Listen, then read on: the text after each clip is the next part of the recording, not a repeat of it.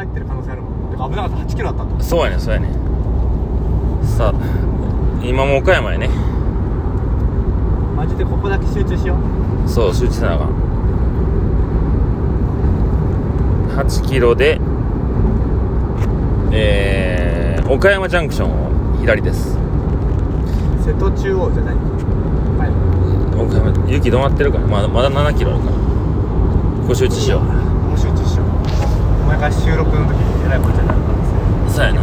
もう撮ってるけどね。あ本当？大丈夫。もう撮ってないと思ってやっていいから。はいはいはい。え音楽切ってあれやな。音楽聴くとやっぱテンションね。上がるな。さあ切ると切ると。切るとね。切ると下がる。切ると下がる。よね。うん。はいはい 切ると上がるって言ってからどういうことか。な そうね。今なんでこんな話してるんですか？いやだから音楽ライブとか行くみたいな話になったんや。ああそうね。僕一回行ったライブが一回しか行ったことないけどまあそう。あの日本一周中に一周中？一周中にえー。横浜の友達でも泊めてもらってその友達がちょうどライブのチケット当たったんやけど行くやつが来れんくなったから一緒に行かへんってなってあ湘南の風でタオル振り回して。なんかライブどう楽しんでいいか分からず終わっああたそれっきり楽しかったけどね。うん。でも音楽興味ないでしょ？興味興味はなくないよ。だからも聞くけど。うメジャーなやつやろ、うんそう。誰もが熱狂的ファンとかっていうものとか,、ん。なんかすごく音楽に詳しくてこのジャンル好きとかは全然ない。ないよな。雑食。ザそうね。雑食。うんもうなんか流行りのまんまやんな。そう旅中になんかこの音楽めっちゃいいとかって言われてあうん。自分もハマれば聴くみたいな。うんそんなぐらいですね。ずっと。僕はもう旅中はリッキー G でしたね。おあそんな感じ。ああそうやんな。それが誰かがいいって言ってたからうん。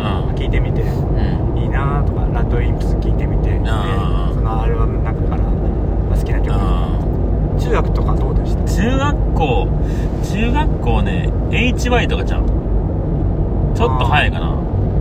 まあでもそんなもんだと思う。でもなぜか僕一番初めにハマったアーティストがグレイなんよ。うんグレイめっちゃ聴いてたんよ。な、なんでか分からんけど。ああれやん。あのえっ、とボーカルの人いるやん。テル。テル。はテルがさめっちゃまあビジュアル系やんか、いはい。はで僕その時ちょうど「ファイナルファンタジー8」をしてたんよ。あで「ファイナルファンタジー8」の主人公スコールってやつなんやけどあ似てる。髪型そっくりやってうん本物がいると思って。実写版。グレーかっこいいってなってた。えそそれぐらいかな、まあ、そっからまあなんかみんなと同じように音楽こんなん出たなとかはいはい小袋とか。うーんなんやろ僕らの世代は。あの時なんやろな。うんジュークとユズみたいあジュークユズね。な世代ああそうね。やってましたね。ああでまあケツメイシリップスライム。うん。うーん。そんな感じかな、ねでスキマスイッチ出てきたぞみたいな。はいはいそんなんじゃイコールなんかカラオケで歌える曲ってところないですか？あるあるある。当時のね。うん。これ盛り上がるとかこれ歌えたら気持ちいいとか。あー。でもさ HY のさああ何やったっけ？AM9 時やったっけ？11時。11時や僕リッキー G の曲と間違えた。およそ11時か 3km 先あれ？岡山ジャンクションあれちょっとこうラップ部分あるやん。岡山自動車道中国自動車道あそこ歌えへんやあんなかなかさ。ちゃんとこう覚えない。覚えないと。でもなんかノリ入れてもってそこめっちゃごちょごちょしちゃって。もう気持ちよく歌えへんみたいな。はいはいあとミヒマル GT とかもちょっとなんか歌いたいけどん。ラップ部分が無理やから任せるみたいな。そう思うとあのぐらいの年代ってラップ入れるのは流行ってる流行ってたな。うん。であと英語でちょっと入るけど何の意味か分からへんみたいなさ。そうね。うで、まあ、なんでこんなテーマになったかっていう。んそうやね。宇部が M フローやって話だったよな。上は M フローやはちょっとわかんないけど。あの、まあ音楽かけてても歌えなかったら眠くなるじゃないですか。なるなる。マサルのチョイスでやってても、うん。歌える曲は、んあの目が開く、うんうんわかんないなと思ったらあ眠くなってくるんだ。そうね。なんか口ずさめる、んなん。なんだっけ目ん玉がじゃなくて目ん玉がバキバキ。目がガンガン。ギンギンギン。に。なるプレイリストっていうのがあったよね Spotify に。で全然ギンギンになんなかった。んですよ知らん曲やったから。なほんであれですよね。目が覚める曲何かあるそうそうそう。でまあ決命詞決命詞って分かりやすかったかなわかりやすい歌いやすいしね、ういて M フロー僕めっちゃ好きなんですよ。でそれを別にここの間柄で言うこともないじゃん。初めて聞いたな M フロー好きでマサルも「あ M フロー好きだよ」え？なんかそこでマッチしたじゃん M フロー好きやな。お互い好きですね。なんならミスユー僕全部覚えたもんな。あ文章で。あちゃんと歌詞を覚えてあのカラオケでも歌えるレベルまでいった。今度行きますかじゃカラオケあ女性女性パートの部分がない久しく行ってないなあでもスナックでそういう時間があってもああしっかり酔っ払っていかなあかんかもな。700m 左です。ほめっちゃ大事な。この間の四国の。うん。同じ国の前にはならない。うんちょっと待って雪状況。600m 先岡山ジャンクション岡山自動車道中国自動車道方面です。さあこっからですよ。左車線を使用します。これ前言ってくれなかったんですよこの子がだからまあそう設定してたからね。そうね。Google は悪くない。喋らないさあこっからね。ちょっと内陸に入っていくから。岡山ジャンクション暮らしの方面根に向かっておりますそうですね。ノブさんとこね津山に向かってますけど雪すげえらしいんよな。44km 写真で見せてもらったけど。これが僕たちの最後の配信になる可能性もゼロではありません。そういうこと言わないと。まあ慎重に行って無理ならやめよそう途中でね、うん。あのー君冬タイヤつけてないね」って言われて帰るって言われたら帰ります帰ろううん。はい。でもあれやんあのなんや文字からじゃあ山口下関から車乗るときにうわもうこれ下道時間があるのかなと思って一応高速行ってみっかっつってね。冬やい冬タイヤ到着ク。そうチェックおじさんがいたんやけど僕ら冬タイヤちゃうのに「どうぞ」って言われたからあれいけたぞってなったよ、そうそうそうまあ、結果いけてるけどね。こっからは結構もう冗談聞かへんやつだと思うよ。はい。そんな感じで。ノブさんところの写真送られたけどもう全然、ま、今マイナス10度らしいですね。そうよ。今何時？10時ぐらい。10時半。うん。マイナス10度ってやっぱやっぱ別世界に行けそうっすね。いけそうやな。いけたら行ね。けなかったら行けなかったでうん。帰りましょう。だもう今日マジでこのノブさんとこ行っても行かなくてもどこ行っていいか分からへんね僕たちは。今日泊まるところがちょっと。ねそう本当はノブさんのとこにちょっとこうテント張らせてもらったりとかねしようと思ってたけど。まあ、翌日雪朝降りそうだし、うん帰れんくなるしね。いろいろと思ってちょっと1時間か2時間ぐらいちょっとお話しして帰ろうかなみたいな、そう。で帰った後の予定が何もないからまあ行けなかったらまあ大阪の方向かって。うん。まあ純喜君とかちょっとね僕はよう会うけどゆうちゃん会ってないから。会ったことない会ってみっかっつって山椒君行こうかなっていう案もあるし。うん。であと佐伯さんとこもね、まあ、連絡何もし一応して今返事来てんのかな。うん。ソロファームの佐伯さんの農地にちょっと遊びに行くのもありかなとか。奈く君の前染めのとこ行ってうん泊まんのもありかなとかうんまあいいもういっそ僕ん家帰ってきちゃうかとかもあるけど今んとこ何も決まってないんですそうねうんそうやあのなぜ M フローが好きなのかと今なぜ宇部が最高パスをと言われてるのかちょっと僕はリンクした気がしたいやリンクしてないんですよそれ それはね。やっぱ宇宙と更新してるんですいや。よどっかで絶対。M フロー。おそらく2004年ぐらいの結成？34年の結成全然知らん。わかんないけどなんか10周年のアニバーサリーのいそのライブに僕が行ったのが多分ちゃんとしたら自分の記憶のあるう自分が楽しんで自分の金で行ったっていうライブは多分初めてだったと思うんですん13年ぐらい前だから20ちょいや。就職してすぐぐらいね。そう25、6でも25ぐらいだとうん思う、うん、そう。それの前に、うん。まあビートスペース9とかその2005年ぐらいのライブのえ映像を、うんまあ、車で DVD 見るのがすごく僕の中でね、えー楽しみだったんですよ、えー。ドライブっていうか旅行がめっちゃ好きだったんで北海道に旅行するのが、その時に DVD を車の中で見ながら、うん。あの旅行を楽しむのが一つの、まあ、娯楽、え趣趣味ですって言えるぐらい、ー、えー、あの北海道いろいろ回ってた私の観光ドライブはこうですっていうのが決まったよね。えーそうね。だから友達が北海道来た時には2泊3日だったらこことこことここ行ってうんこんな感じでっていう提案をして、あそれがすごく好きだったんですでまあライブ DVD M フローはなんか聞く感じになってたんですよ。でまあもちろん湘南の風とか目が覚めるようなああとかは DVD と相性がいいんでうん。DVD を結構あの気に入って聞いてたんですけどうん。なんで M フローだけが僕の中で、あの好きになったのかっていうのがちょっとなんかあんまりピンときてないんですだよからやっぱ宇宙と交信してるんやって。サイコパスの分が今目覚めてるんですよ。うん。ってそうそれで撮ってみようって言ったけどそこから 何かやっぱあのテンションじゃなかんねんな。でもあのライブとかもう自分から行こうって人多いとこもあんまり苦手やしなんか乗り切れへんかったら嫌やなとか思うからさ。あんま行かんあ行く気になってないねんけど野外ライブフェスとかさなんかい興味なくないねんけどわざわざなんか一緒に行かへんって言うほどわよく分かってないし。その友達と同じテンションかどうかっていうのもあるじゃん。ああんな、ま、付き添いで行く人とあんまり一緒に行ったとて、うん。でも多分楽しいんやろな。で僕もそのライブに行ったのが同級生と行ったんですよ。幼なじみ。でもまあお互い好きなテンションが出てたし、うんうん楽しみたいからでもお金もそんなないから、ん。あの入り口の前でのど越し生を一気飲みしててなんか頭振ってなんかトランス状態になってから一本でそんなにいけますかっていうあのなんか記憶がすごくね仲やと高いからね。うんそう。でなんかその T シャツは欲しいから買うみたいな。なそんな感じだった。タオルと T シャツは買うし今だったら多分そんなん買わ買ったとてっていううん。なんだろうな気がするけど、うん。当時は本当になんかそんな、まあせっかく楽しむんだったら、うん。なんかすごくうーんそれすごく鮮明に覚えてますね。へえこれあれやね。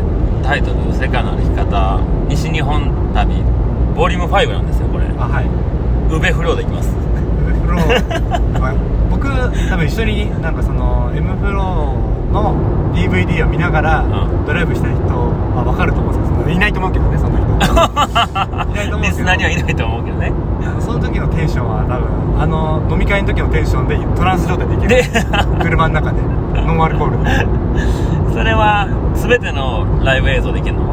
やっぱピントスペースない。さっきコスミカラーを流されたけどあんまなんかすぐピッピッピッて触りたくなっちゃうぐらい。ああ欲しがっちゃうよね。うん。これじゃないなビートスペース9は曲が終わると同時に次の曲がすごく綺麗に気持ちいいんやね。でも気持ちいいんですよ。そのバーバルってあのねバーバルさんね。バーバルさん歌ってるうん。歌手の方のそのノリとうん。その持ってき方とかがパフォーマーとしてのショーやねショー。なんか。12時2時間ぐらいのショーをなんか絶え間なく飽きさせることなく見させてもらってる感じが BEAT SPACE NINE が一番面白いです。2005年って書いてあった。うん僕も行ったなんだっけあのオール・フォー・ワンだったっけなその、えーと代々木公園あ代々木体育館かな、うやったのも面白かったけどやっぱ古いのがいいんですよねんなるほどね。そうね。あれムプロは最初あれですよね3人組の、うん。えー DJ のタクさんのうん。ムプロ DJ タクね。DJ タクとリサ、ん。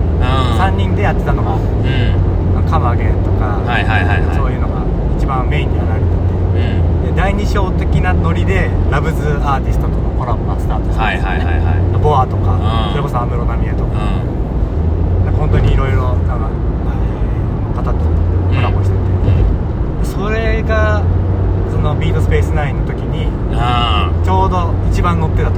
あなるほど。うん。そうそうそうそう。え思うこの曲もまあ1個選ぶのむずいけど何があんの？この辺も好きだよっていう僕レッドゴー好きなのあレッドゴーうん。はめちゃ王道ですね。王道やねなんかそのコアな部分じゃないよな。であと僕曲のタイトル覚えれない病病やから。なんかその病気ちょっと近いし。俺もなんか近しいもん思ってそれこれ病気やから仕方ないよ。うん、うん、タイトル覚えとくって難しいですよね。英語のタイトル。特に今はもうさ流れてくるからさ。今の方が難しいかも。とか、うん。今の方が歌詞覚えなくてもうんそれこそ今みたいにさジューってやっちゃったりするじゃん。うんうんうん。ジューってやっちゃったりするね。ジューってやっちゃったいやりするじゃん。Spotify とか今もうさもうすぐ下なんていうフリックというかさはすりゃ歌詞出てくるやつがほとんどやんか。あそうか。そう出てくるの歌えちゃうしな。カラオケモードとかもあんのよ。あで僕がその音楽聴き始めたもう中学生とかカラオケ行き始めた頃とかってさまず歌詞が分からへんやん。ーはいはい。で僕ラジオ聞いてたよね。FM 平方っていうのがあって平方出身だからあの77.5 9の「セブンセンポインナイン」っていう 番組があってそれがいつもね夜の10時ぐらいからベスト20みたいなのをああ教えてくれるそう10もうほんまにずっ深夜ぐらいまでやってくれててでそれでいつももう勉強しながら聞いてたんやけど、はいはでそのカセットテープラジオラジカセいうん。で録音してうん言うたら僕の声も入っちゃうわけよ。えー、ああそっかね。そう。でそれを静かに勉強しながら録音したやつを自分でこう A 面 B 面変えながら編集してあで音楽聴いてたんやけどまあ歌詞も分からへんからその時パソコンも触れてないし、ーはい。だからもう聞きながらこう書いてえいや何言ってるか分からへん。英語のとこも分からへんからカタカナで書いたりとかしてそれ見ながら読むあ歌うとかで兄ちゃんがたまに CD とか借りてきたら「おこう歌詞載ってるやん」みたいな。ー、ちょっと違うみたい。なこれプリントアウトしようぜみたいな感じでなんか歌詞を覚えてたよね。だからもう M フロなんてもう絶対歌えへんかったけどもなんか「ミスユだけは歌いたいと思って、ちょうどね中学校の時周りでみんな M フローとかそんなには速い系の歌が流行ってたんよね。M フロー何やったかな。M フローとまあケツメイシとかリップスライムえー、あとスライムは速い系のやつ何やったかな。ソールドアウトとかドラゴンアッシュ。ドラゴンアッシュとかそうその辺のがちょっと流行ったその速いの歌えたらかっこええみたいな。うん。えー。それをちゃんとこうごまかさずにしっかり覚えて確実ししっかりカラオケ俺し歌えるよっていう自信満々の表情で歌えるあいつかっこいいみたいになったからうん。それをじゃあ M フロー行ってやるみたいな感じで僕はそれであの覚えて当日を望んでたなでやっぱこうもう最近また僕の中でも M フロー波が来てんのよ。あそうなんだ。上をちょっと来てて。えでなんかなんかいつの時自転車とかで、まあ、ラジオとかも聞き聞き飽きたというかポッドキャストありすぎてもう聞けへんくなってて、ちょっと音楽聴きたいなと思った時に自転車で店行く時とかその時にこうなんか前2000何年のヒット50みたいなのが聞いて、はいはいはい。その時に M フロー出てきて、あ M フロー好きやったなと思って。でそれで流してたら意外とあのミスユ歌えたんよね。うん。ね。うん。刷り込みが多分すごいと思う。そうそうそう。でやっとこう歌詞をちゃんと理解してあこういう歌歌ってあったんやみたいな。もう音でしか覚えてないからさ。ちょっと英語の部分発音よく言ってそうそうそうそうそう。でごめん。めちゃめちゃ話とってもったけど。いやいや1曲は何？M フローの1曲。えでもねピンと出てこないですけどあのボアのねあ「ザ・ラブバグ」だっけ？あれがねその好きっすね。うんそのボアがそのビートスペースない時ってめっちゃ初々しいんですよ。うん。みずみずしいんやね。みずみずしい。あのー、なんだっけ？ダウンタウンとの番組「へいへいへい」とかにボアが出た時とかって結構いじられててうんうん。なんかその時の可愛らしさのあるボアが出てたんですよ。うんうんそこのバーバルとのやり取りのうん。その掛け合いがめっちゃうまくてへーその次への曲の流れもめっちゃうまくてでつなんかすごくそれが気持ちいいんですよね、ん。でそれが自分が行ったライブの時のボアがもう目がシャッ。えなんかお姉さんすごすぎる。なんかあの韓国で一番売れてる女優が来たみたいな。それが昔の付き合いだからなんかちょっと来日して来てくれましたっていう。大御所すぎたんですよ。ああああその一番最初の時のボアが見れるライブ DVD が一番好きだなその曲のあなんかそのなんか掛け合いのところもなんかおしゃれになりすぎちゃって。俺のど俺の知ってるボアじゃねえみたいな。そんなすかしちゃって。お姉さんになっちゃったよみたいな感じなう。んその曲は結構なんか好きっすね。ええ後でかけましょう。後でかけましょう、はい。ちょっとこれポッドキャスト音楽流してあかんらしいよね。ああそう。まあ流しても多分誰も何も言わんけどねそんなところから気がつけば両サイドは雪です。両サイド雪っすね。雪です。まだ路面は大丈夫路面は大丈夫。あでもまだ山の中じゃないからな。うそうね。でもこの谷がずっと続けばいいっすね。ーん。どうでしょう。もその当時からうまいことは話を持っていくとなんか価値観、自分これ好きですっていうのって結構出してたんだと思う。M フローがまあ、人には言わないけど車の中では僕はこれが好きですっていうのあをみんなにも合わせるしあの音楽っていうか、まあ、同じものが好きなのもあるけど、ーうん。だから当時みんながみんな M フロー好きだったわけじゃないですよ、でうん。僕 M フロー好きになったのが大学生になってからへえもうなんかその第1章第2章がもうある程度終わってるタイミングだったんですよ、えまあそう2005年のやつを、まあ、34年後に聞いてるんですよねってことは僕が高校生でマサイルが中今言ったように中学生ぐらいが一番ピークだったはずのものをあ遅れてきたなんかあなるほどね。流行りみたいな感じで。なんで大学生でそれ聞き始めたの？それは大学の先輩同じように車の中で聴いてたー。DVD とかで多分こんそれが好きなんだよああじゃあいいなってあかっこいいなみたいなだから好きになって気づけば自分もその DVD 買って。DVD っていうかそのインダッシュっていうのダッシュ。ナビを DVD 聴けるしああはいはいはい。画面が出てくる。みたいなあそれをホタテの漁師のバイトで貯めて。あ本田手量で。そうホタテの漁師で12万稼いで12万そのままそこに。突っ込んでそれでそうそうそう。M フローをまあ聞くようになったっていう。かうん。毎日あのか通学で聴けるし。あそっか。車やったんか。そうだから擦り切れるほど。すり切れる レコードみたいな。擦り切れるほど DVD 見てました逆にそういう時代にそういうの見れてよかったから、うん。今だと多分 Spotify とかで聴けてそうね。どそのなんだろう。1個のものを大事に聴かないじゃん。聞かない。昔って結構 CD とかもさうん。擦り切れるじゃないけど覚えるまで絶対元取ってやろうじゃないけどさ聞くけど逆に他の曲を聴けなかったからね。その CD ある CD しか聴けへんから。さそうね、まあラジオとかはラジオとかで情報を得るじゃん、うそうそうそうそう。あくまでこのかこの音楽かっこいいなとかうん。聞きたいなとかっていうのをじゃあお金払って買うかっていうそれで音楽業界が回ってたと思うそうやね。そうやね。CD を買ってもらってアーティストのお金がいってみたいな。でまあラジオをさ聞き流してたからさなんかの時にこうじゃあなんとかなんとかの曲ですって言って始まるやん、うん。その時ちゃんと聞いてへんやん。で音楽かかってってなんかサビのところに「おめっちゃかっこいいやんこの曲」ってなって終わってってあれ何の曲やったんやろって。たまに言ってくれるけどねなんとかでなんとかの曲でした。そう言ってくれるけど、うん。なかなか。でもねあと発音の超いいあのあラジオ DJ やったら英語すぎて何言ってるか分からへん。ねちゃんと言ってカタカナでみたいな。今だとそれを音で撮って何の曲かと教えてくれるそうね便利っちゃ便利やけど。ちょっと話とかこうまたさっきみたいにこうつなげていくとはいはいはい。Z 世代とよく言われてる世代がいるそうじゃないですか。Z 世代。うん。何歳ぐらいかね何歳なんやろな、まあ、今の20ぐらいの子なんかな。あんまよう分かってへんけど僕はゆとり世代と言われたんですよ。まあ、僕もか。僕もゆとり。は流行りじゃんは走り。走り世代。ゆとりのゆとり走り世代。でなんか僕が就職した時僕がね小学校の時に、うんそのゆとり教育っていう制度が始まったよね。うん。その土日やす土曜日休みだったんようん。2年生ぐらいまで多分土曜に通学しててうん。午前で終わり。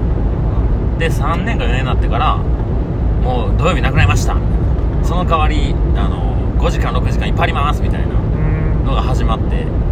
で、うん。なんか、えー演習率も3.14やったから3に変わったりとか。ああそれゆとりですね。そうでしょ？もうゆとり切り替わった直その時代にいててさ。でまあそんなん知らんやん僕らは。うん世の中のことやからさそれに抗うこともできないし、ラッキーって感じ賛否言われたら賛否そうそう。ほんでまあそんなんでこう月日が流れて社会人になるわけじゃないですか。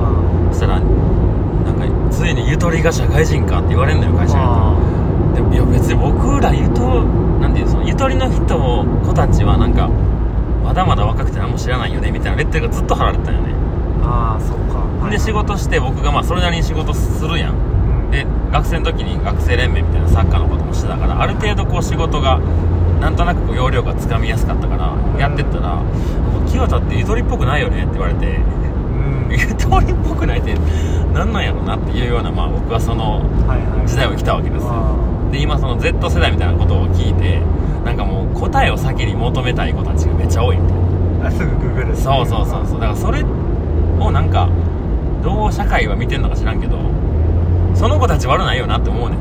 はいはいでも僕とか、まあ、僕の会社の社長とかからしたら僕はまだどっちも分かるけど社長からしたらとにかくやってみたらいいのにっていう自分で考えへんのみたいな。はいそこは多分抜い考える時間よりももう調べて答え見て次行くみたいな。っていう子たちなんや発想が。それがネットで調べたりとかっていうのが全てやと思うんだけどでそれでまあ社長とかその50代の世代の人からしからしたら自分で考えて失敗してん。トライアンドエラーを繰り返してって今の俺があるっていう人。はいはいはで、ま、失敗したくないんよ今の子たち。いうん。だから正解を早く欲しいから答えだけ欲しいなるほど。でその過程をすっぽかすからなんか臨機応変に対応できなかったりとかうん。これはこうですっていう風な答えばっかりになってるのが50代社社長の世代からしたら面白くないというかうん。もっと自分で考えてユニークなアイディアを出してやってほしいのにっていうその狭間に僕が立って話を聞いてるんやけどはなんかもう世の中の問題やね。そのその人たちの問題じゃなくていそれを作り上げたこの社会がそうなってるだけや。うん。なんかそのさっき言ったみたいなラジカセで録音して切って貼ってしてとかっていう工夫が僕はギリできた時代今の子たちは生まれたで一番初めに持つデバイスが iPhone だったりスマホだったりするわけ。やで w i f i が繋がってればどうとかっていうのも分かっていくしで今子供たちにも iPad の YouTube の使い方だけは分かるみたいなさ。打ち込まんでも何パソコンは使い方わからない。そうそうそう。関連の動画出てくるとかうん。あの、まあ、施設の子やから言葉喋れないことって見てんねんけど、うん。何も教えてへんのに iPad でなんか動画動画見てうん音上げるとか、早送りとかうん。できんのよね、うん。教えてへんの誰もね。うん。だまあそれだけすごいあのデザインされてるんやと思うんやけどね、んその操作性と。うん。っていう話でした。はい。そこから何か感じ取るものってあるんですか？そうなあそれはもうそういう時代だからしゃあないじゃん。でもどっかしらでなんかれこそ昭和生まれと平成生まれでなんかちょっと違うなみたうんいな、うんそんなのそんなないじゃないですか。若い人は若いし。そう。ねそういう考えに固執する人はうん。固執するし、うん。若くてもそういうアナログな世界面白いなと思ってがっつりそういうので、トライアンドエラーを楽しんでる子もいるわけじゃないですか、うん。いるやろな。少ないけどね、ん。僕の周りで知る限り。そこの選択肢を昔は取りやすかったけどみんながそれをするから取りやすかったけど、うん。今の子たちはその選択肢取るのが難しいわけですよ、うんうんうん。それが自分の周りで10人やってれば取りやすいけど、うんサンプルとしてね、うん。いれば。うん。それは当たり前のことかもしれないですよね、で今自営業じゃないけどそういう自分の好きなことをうん。なんかしようとしてる人たちが周りにいるじゃないですか、いるね。そうするとそういうのも全然おかしくないんだなって思え思える思える全部手探りやもんね。そういうなんか話にうん。なるじゃないですかでもまあ年を重ねた人が僕もこれから年取っていくやん。はで若い世代の人たちにちゃんと降りていけなあかんなと思う。いはいはいはい。だからもう TikTok 僕分からへんくなってる TikTok は知ってるよ。うでもなんであれがああなってんのかとかアプリも取ったことないしとか、んうんっていうのになんかもう分からへんわって言ってるのって僕らが Facebook とかミクシーとかやった時代にお父さんお母さんたちが何をやっとんねん。それ自分の情報出して何が面白いんだそうそう。わもう個人情報が出てまうぞとかそんな心配すごいされたけど。僕が年と重ねた時にそのなんか若い人たちの意見をちゃんとどんな楽しみ方をしてるかっていうのをちゃんとフラットに見れた方がいいなと思う。なるほど。その人子たちはさうん。リアルで生きてた人リアルというかその50年うんで30個上の人40個上の人の世界はもちろん見れへんわけやん。うん。でその世代のまま頭固いまま僕が年重ねてったら結局若い者たちはわけ分かってへんなってて話終わっちゃうわけやあの昔俺はおじさんになっちゃうわけや武勇伝語るおじさんみたいになはいはいはわしらが若い頃はなみたいな。あれにはなったらあかんなと思うな。うん。うん新しいことを知ろうとする好奇心そういうのはあった方がいいんじゃないかな。なるほど。うんちょっと話戻していいですか？いいよ。M フローの話。M フローの話。戻ると、うん。戻るとねあの人たちって当時からあの曲調で、うん。今聴いてもうん。新しいと思える感覚があると思う、あるあるある。僕は。う当時のなんだろうな牧原うんのりゆき紀之当時のあなんだろうな象徴としてるものをしゃべあの歌歌に歌詞に込めてうん。歌ってて、うん。当時を思い出すようなはいはいはあの楽曲だったりい井上陽水とかね。そうね、うん。広瀬香美とか、うん。テレフォンボックスがどうのこうのとかさ、ん。そういうの聞くとあ時代を感じるけど、うん。M フローって2006年だから10、20年前近くの曲なわけですよ、ん。僕が今めっちゃ好きだって言ってるのが。そうね。だあれがそんな時代1 5 6年先前の流行りのうん。曲で今聴くとあなんかなダサいなとかちょっとうん。なんか、なんだろうな古臭いなっていう感じはないんですよ、ないね。今聴いても新しいし多分マサルが今新しいエムロの曲聴いてもなんかこれかっこいいとか、ねうんうん。新しいなとかって思うと思うんですようんうね、ん。ってなってくるとその人たちはずっと自分の中の新しいを新しいっていうかこれがいけてるっていうものを、うん。そのトレンドのものからうん。逸脱して、うん。自分はこれがめっちゃかっこいいと思ってるってことをうん。ずっと掲げてた。うんうんでそれを誰かに理解されなくても、うん。自分のかっこいいはこれですっていうのをずっと、まあ、発信してたからこそ、かっこいいなっていう人が、ん。まあめちゃくちゃ大ブレイクってわけじゃないかもしれないね。その安室奈美恵とかはい。そういう人たちに比べたら、うん。でも全国的に知られてるうん。グループで、うん。そこをなんか進めてった先に当時からなんか新しい今持っても新しいものが出来上がってるのかな、その人たちが今もその若い人たちの声を聞いてるからあれになってるかは知らないはいはいけどなんか自分たちの価値観、うん。これが僕は僕はどうあれ大事ですって言ってる姿を見てる気がします、まあ彼らの軸は宇宙にありますから。あそうですか。そんな知らんけど。スペースって言そうスペースやから。そう宇宙くサングラスもちょっと言っちゃってるような。そうそうもう宇宙から来てんだよ。だからいつまでも新しいのはそういうことじゃないから。ああそういうことね。先に行き過ぎてる人たちが。先,、うん、先というか僕たちの地球という概念を超えたところのイメージを想像して作ってる曲やから。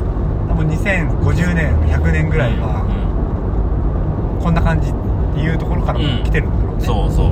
誰も分からへんけどね。誰も誰も分からへんとこからイメージしてるから多分いつまでも新しいんじゃないあまだそこに僕たちたどり着いてないから。あたまに僕がお酒飲むとあんなところに行けるっていうのは そういうことかもしれないですね。